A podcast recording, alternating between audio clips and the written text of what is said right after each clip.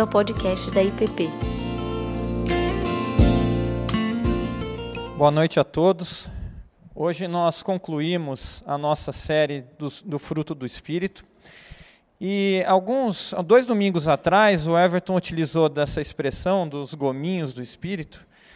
Hoje a gente já concluiu todos eles, então não falarei mais sobre qualquer dos gominhos, mas sim sobre a própria árvore.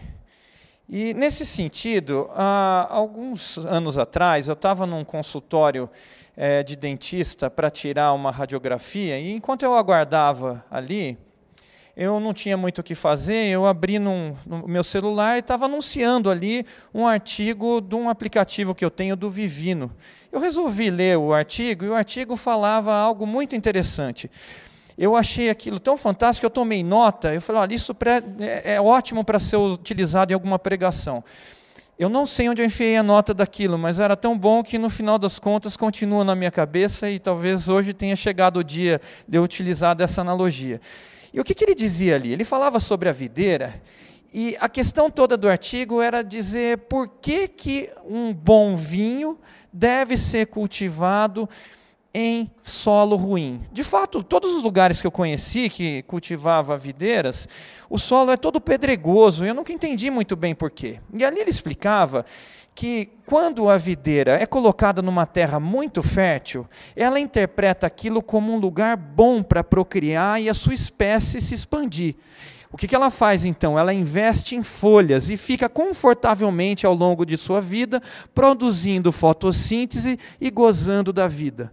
Entretanto, aquela que é colocada em solo ruim e compreende que aquele solo não é o lugar onde ela deve estar eternamente, que ali não é o lugar a que ela pertence e que ela deve então migrar para um outro lugar, o que, que ela faz?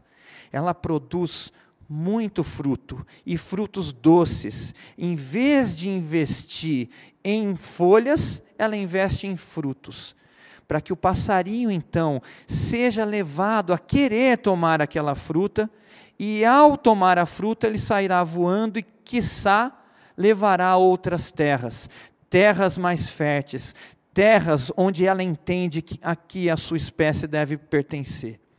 Isso é extremamente rico para nós, para entender como a nossa vida deve funcionar para que o fruto do Espírito venha a existir. Eu gostaria, por favor, que vocês abrissem em Romanos capítulo 12, versículo 2. Vai ser projetado aí na sua tela. E lá vai dizer o seguinte: E não vos conformeis com este século, mas transformai-vos pela renovação da vossa mente, para que experimenteis quais seja a boa, agradável e perfeita vontade de Deus. A gente poderia fazer uma transliteração desse versículo, colocando aqui na história da videira, e ler da seguinte forma: Não vos conformeis com este solo, mas transformai-vos pela renovação da vossa mente, entendendo que esse não é o solo onde você deve permanecer por toda a sua vida, entendendo que você não pertence àquele local para que experimentais qual seja a boa, agradável e perfeita vontade de Deus e assim possam produzir frutos. Em Filipenses 3:20 vai dizer que a, sua, que a nossa pátria não está aqui, que a nossa pátria está nos céus, de onde também aguardamos o Salvador, o nosso Senhor Jesus Cristo. Mas há algumas sutilezas desse mundo que tentam reverter esse processo mental e nos fazer conformar com esse século. Três sutilezas que aparecem em três adjetivos muito comuns, que nós ouvimos o tempo todo. O primeiro deles, e provavelmente há outros, mas eu gostaria de trabalhar esses três. O primeiro deles é a palavra moderno. Todo mundo quer se sentir moderno. Ninguém quer se sentir ultrapassado. Você gosta quando alguém diz para você, puxa, como você é moderno, e você se sente mal quando você é rotulado de ultrapassado. A respeito disso, C.S. Lewis usa uma, uma analogia muito interessante. Ele vai falar ali que se você está numa estrada dirigindo na velocidade da via a 100 km por hora e você é ultrapassado por alguém a 150 km por hora, você normalmente olha para aquele cara e diz: que cara louco. E você se sente muito bem de ser uma pessoa ultrapassada. Na vida não deveria ser diferente disso. Às vezes, andar na velocidade correta é estar nos cami no caminho correto. Ser ultrapassado é simplesmente estar na velocidade correta. Segunda palavra é a palavra tolerante. Ninguém quer ser rotulado de intolerante hoje em dia.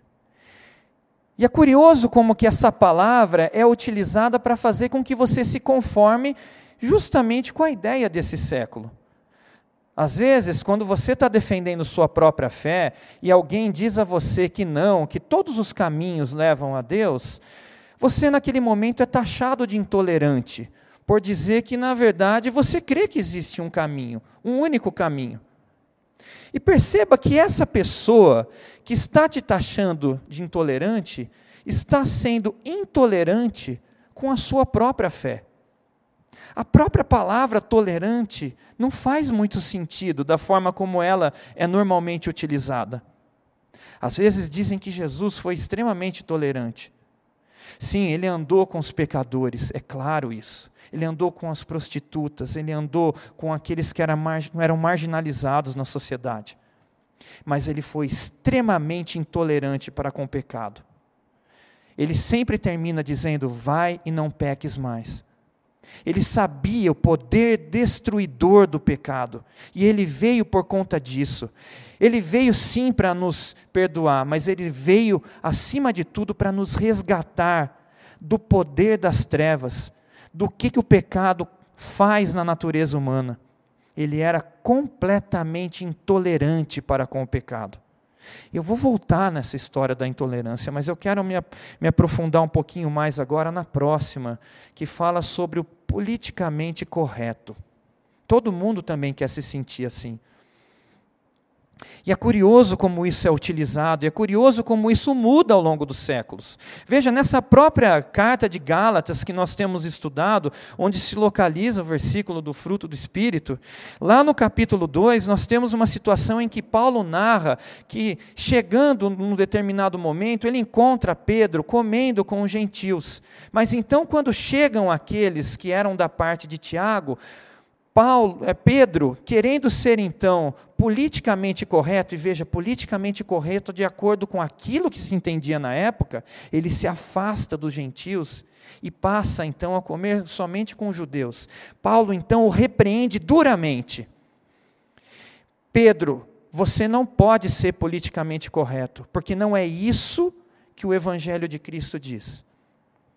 Em outras palavras, é isso que Paulo está dizendo ali.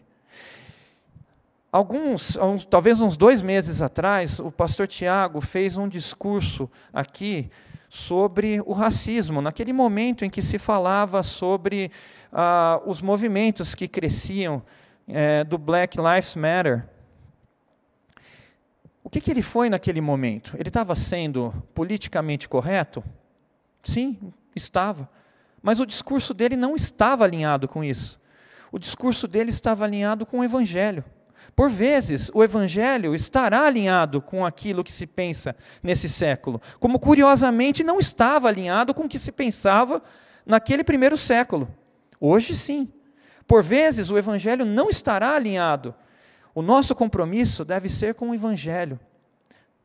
A palavra é muito clara com relação ao racismo e como os cristãos reagiram ao longo da história mostra muito bem isso também.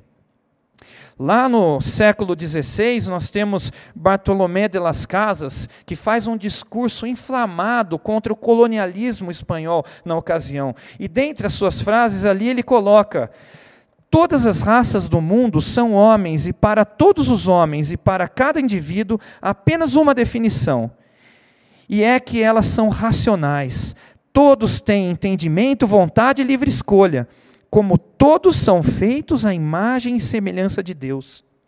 Em 1787, William Wilberforce e o, o, o ex-escravo Olauda Equiano, assim como Thomas Clarkson, se juntaram e montaram um movimento muito forte abolicionista na Inglaterra, o que acaba culminando em 1789 num discurso inflamado no parlamento inglês, em que Wilberforce sustenta a necessidade de extinção do tráfico negreiro.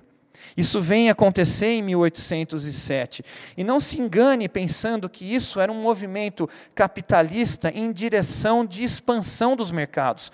Porque a Inglaterra tinha, naquele momento, o, todo o, o monopólio do, uh, do tráfico negreiro que lhe rendia muito dinheiro. O que aqueles pobres coitados saindo da escravidão poderiam trazer de lucro, comprando eventualmente, muito raramente, produtos manufaturados ingleses, não correspondiam com o lucro que a Inglaterra tinha naquele momento. Isso foi um movimento genuinamente cristão, como é toda palavra em direção a isso. Nós temos ali em Romanos 2,11 a clara expressão de Paulo dizendo: porque para Deus não há acepção de pessoas. E se você pensa que Tiago pensava de algum modo diferente disso, em razão dessa passagem de Gálatas 2, ele vai repetir exatamente a mesma expressão que Deus não faz acepção de pessoas no capítulo 2, versículo 2 de sua carta. O próprio Pedro, na ocasião do evento com Cornélios, e você pode depois ler isso com calma em Atos 10, ele vai dizer no versículo 34: Reconheço por verdade que Deus não faz acepção de pessoas. O Evangelho condena o racismo, e nesse sentido, ele é politicamente correto. Nosso compromisso nesse momento não é com o politicamente correto mas com aquilo que o Evangelho nos indica. Há ainda uma outra característica sobre a videira que eu gostaria de explorar. Veja só. Vocês já ouviram falar que os enólogos, ou pelo menos aqueles que são apreciadores de vinho, quando tomam uma taça, começam a sentir o buquê e identificar algumas notas. Ali eles identificam notas como de carvalho, chocolate, menta, café, frutas vermelhas, baunilha, frutas vermelhas, maçã verde, pera, damasco e tantas outras. Por que, que isso acontece? Porque a videira interage com o solo onde ela está. E ao interagir com o solo, ela se apropria dos seus elementos. Veja, por exemplo, as videiras que nascem na região de Châteauneuf-du-Pape, na França, no sul da França. Ali existe uma série de pedras redondinhas que foram trazidas no final da era do gelo. Essas pedras são aquecidas durante o dia e durante a noite transferem sua energia para a videira, fazendo com que os, o vinho seja robusto e ligeiramente picante. Ou pegue talvez as videiras da região do Douro. São vinhos que nascem em solo de granito. Elas sofrem e nas suas pequenas é, é, é, fissuras, você tem ali um, um, um, solo de xisto, onde a raiz consegue penetrar e também a umidade. A umidade fica lá embaixo e a raiz tem que se esforçar para atravessar aquela camada de granito. Ela sofre, sofre muito. É uma sobrevivente. Mas no final, o vinho que é produzido é encorpado, é forte, é potente nós também interagimos com a cultura e nos apropriamos desses elementos. E devemos fazer assim. Talvez a maior expressão dessa história toda está em Paulo, quando, quando ele descreve essa, essa interação lá em Coríntios 9, é, 1 Coríntios 9, 19 a 23. Ele vai dizer o seguinte: Porque sendo livre de todos, fiz-me escravo de todos, a fim de ganhar o maior número possível. Procedi para que os judeus, como judeu, a fim de ganhar os judeus. Para os que vivem sob o regime da lei, como se eu mesmo assim vivesse, para ganhar os que vivem debaixo da lei. Ao sem lei, como se eu mesmo o fosse não, não estando sem lei para com Deus, mas debaixo da lei de Cristo, para ganhar os que vivem fora do regime da lei. Fiz-me fraco para com os fracos, com o fim de ganhar os fracos. Fiz-me tudo para com todos, com o fim de, por todos os modos, salvar alguns. E aí vem a frase que nos interessa aqui. Tudo faço por causa do Evangelho, com o fim de me tornar cooperador para com ele. Paulo sabia interagir com a cultura. E se nós lemos em Atos como ele soube lidar em cada local com a cultura local e trazer uma palavra que fosse aculturada, nós percebemos como ele foi sábio nisso, como ele interagia com o solo e como ele frutificava e como ele trazia frutos que traziam notas daquele solo. Mas há uma sutileza muito grande em nos aculturarmos para o evangelho de aculturar o Evangelho. Preste atenção nisso, eu vou repetir. Há uma sutileza muito grande em nos aculturarmos para o Evangelho e em aculturar o Evangelho. O Evangelho não pode ser aculturado. Jesus, quando estava no seu tempo, teve muito problema com relação a isso. Muitos esperavam dele uma outra atitude, esperavam outro Messias. Ninguém queria um Messias que viesse como ele veio, e por isso ele foi crucificado. Esperavam um Messias que fosse um guerreiro e retornasse a glória de Davi para o povo de Israel. Jesus estava preocupado com a condição humana. Ele veio para nos resgatar do pecado o discurso dele não era popular. Hoje, quando pregadores enfrentam o problema do pecado, não são bem recebidos. O que se espera são pregações de autoajuda, de enriquecimento, de glória, de receber coisas. Todo mundo quer ouvir uma palavra boa em que você se sinta melhor, em que você receba promessas. O nosso coração é assim. Mas Jesus não veio para trazer um engano. Ele era completamente intolerante para com o pecado. E nesse sentido, lá em João 6, 60 a 61, há uma frase que ecoa durante os séculos e que chega até nós, do mesmo modo. Lá ele vai dizer: Muitos, pois, dos seus discípulos, ouvindo isso, disseram: Duro é esse discurso. Quem o pode ouvir? Sabendo, pois, Jesus em si mesmo que os seus discípulos murmuravam disto, disse-lhes: Isso escandaliza-vos? Mais para frente, Jesus continua pegando pesado em cima disso, e no versículo 66 a 69, desse mesmo capítulo 6 de João, vai dizer o seguinte: Desde então, muitos dos seus discípulos tornaram para trás e já não andavam com ele. Então disse Jesus aos doze: Quereis vós também retirar-vos? Respondeu-lhes, pois, Simão Pedro: Senhor, para que iremos nós? Tu tens as palavras da vida eterna, e nós temos crido e conhecido que tu és o Cristo, o Filho do Deus vivente. Jesus foi duro, mas ele foi duro porque ele amou e ele sabia o que, que o pecado traz e o, como o pecado é destruidor para a nossa natureza. Ser intolerante para com o pecado é amar. Pregar um evangelho genuíno conformado com o Evangelho de Cristo e não com esse século, é expressão do mesmo amor de Cristo que se preocupou com a nossa condição. Nós muitas vezes fazemos uma imagem de Cristo tão diferente que acaba distorcendo a própria natureza de Cristo.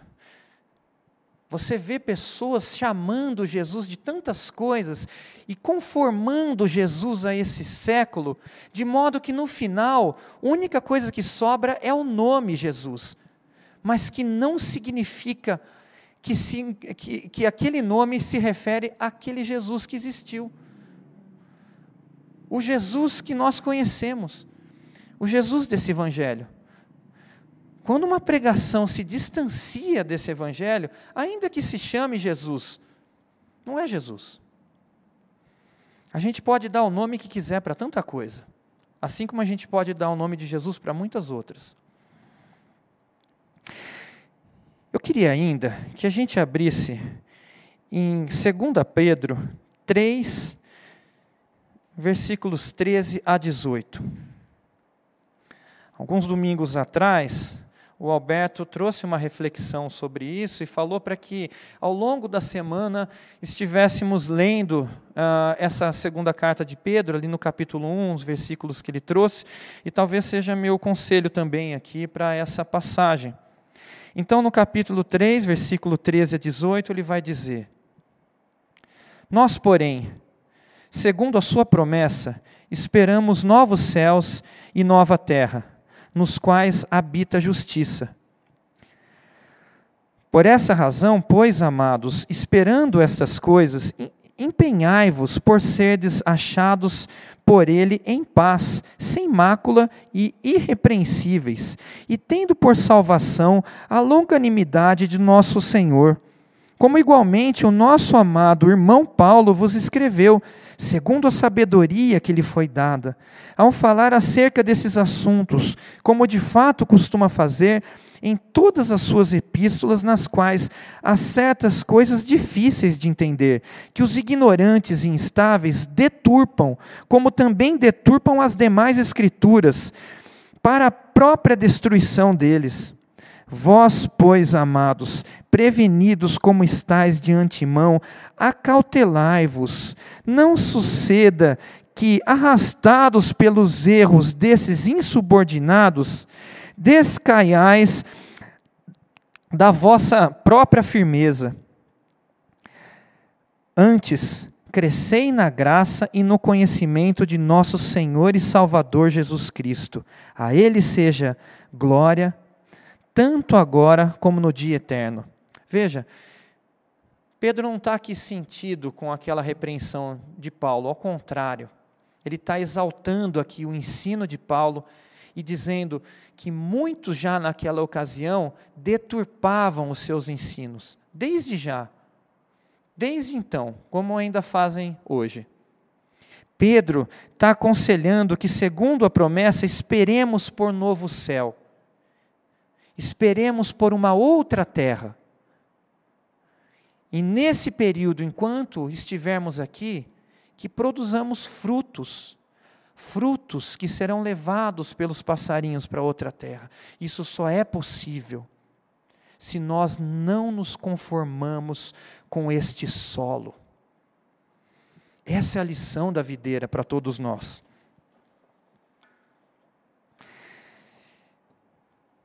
Lembremos o que a gente começou falando.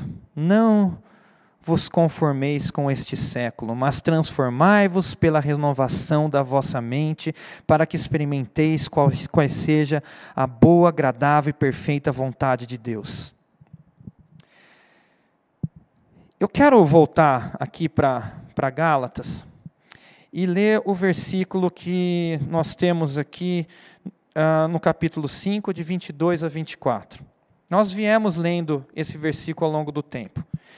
Eu quero ler o 24. Eu quero concentrar hoje no 24, entender melhor isso. Ele vai dizer o seguinte: Mas o fruto do Espírito é amor e alegria, paz, longanimidade, benignidade, bondade, fidelidade, mansidão, domínio próprio. Contra essas coisas não há lei. Nós lemos isso durante os últimos domingos. Mas aí ele continua e diz o seguinte: E os que são de Cristo Jesus crucificaram a carne com as suas paixões e concupiscências. Quando eu, eu fui trabalhar a questão é, do fruto da fidelidade, alguns domingos atrás, eu trouxe uma série de questões atreladas à origem desse termo, como isso ocorria no grego, como isso foi se desenvolvendo no latim. Depois de estudar tudo isso, para que eu não falasse nenhuma bobeira, já que eu não sou um nenhum grande estudioso do grego. Eu liguei então, liguei não, entrei em contato é, por WhatsApp com a Cláudia, missionária aqui da igreja, que está lá nas Filipinas. E troquei uma hora de conversa com ela a respeito da, da palavra ali. Ela me deu uma grande aula. A Cláudia é extrema conhecedora do grego, trabalha com tradução, sabe muito do assunto. E a respeito desse versículo, ela me iluminou. Eu não tinha ideia nem, nem de perto do que, que isso podia significar. Veja, como que a gente lê? Bom, pelo menos como eu lia, e eu acredito que você lia isso também. Ele diz assim: E os que são de Cristo crucificaram a carne com as suas paixões e concupiscências. Eu li essa, essa história das paixões como as paixões da carne. É assim que a gente associa hoje. Quando a gente fala em paixão, a gente imagina alguma coisa ligada aos desejos. Mas o que ela me explicou é que essa palavra, originalmente na época, e de acordo com a cultura da época, estava associada a sofrimento. É por isso que nós falamos sobre a paixão de Cristo. Essa, essa expressão nunca fez muito sentido para mim. A paixão de Cristo nada mais é do que o sofrimento de Cristo. Então me permita ler novamente isso, eu vou substituir paixão aqui por sofrimento. E aqui está dizendo o seguinte: E os que são de Cristo Jesus crucificaram a carne com seus sofrimentos e concupiscências.